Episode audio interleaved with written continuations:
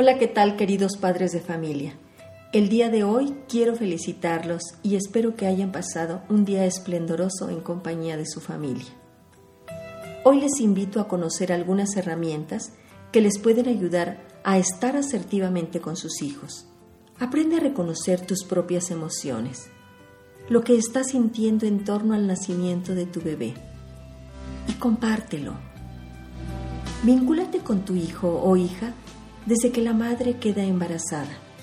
Háblale, léele, cántale, lo que te resulte más cómodo. El bebé necesita tiempo para conocer al papá. Por ello es necesario que el padre pase la mayor cantidad de tiempo posible con su pequeño o pequeña desde que nace.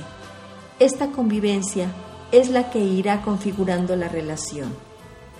Cuando llegues a casa después de tu jornada laboral, Procura hacerlo relajado, porque el estrés puede generar el rechazo de tu bebé.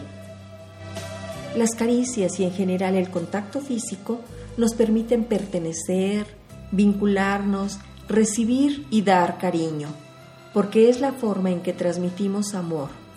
Por ello, en la medida en que tú, papá, te sientas cómodo con tu hijo o hija, le transmitirás mensajes de amor y estos serán mejores en la medida en que sean más constantes. Los bebés tienden a explorar todo su entorno. Cuando el papá se deja que lo toquen, lo acaricien, en fin, lo explore su bebé, se sentirá más seguro y confiado en la relación padre-hijo.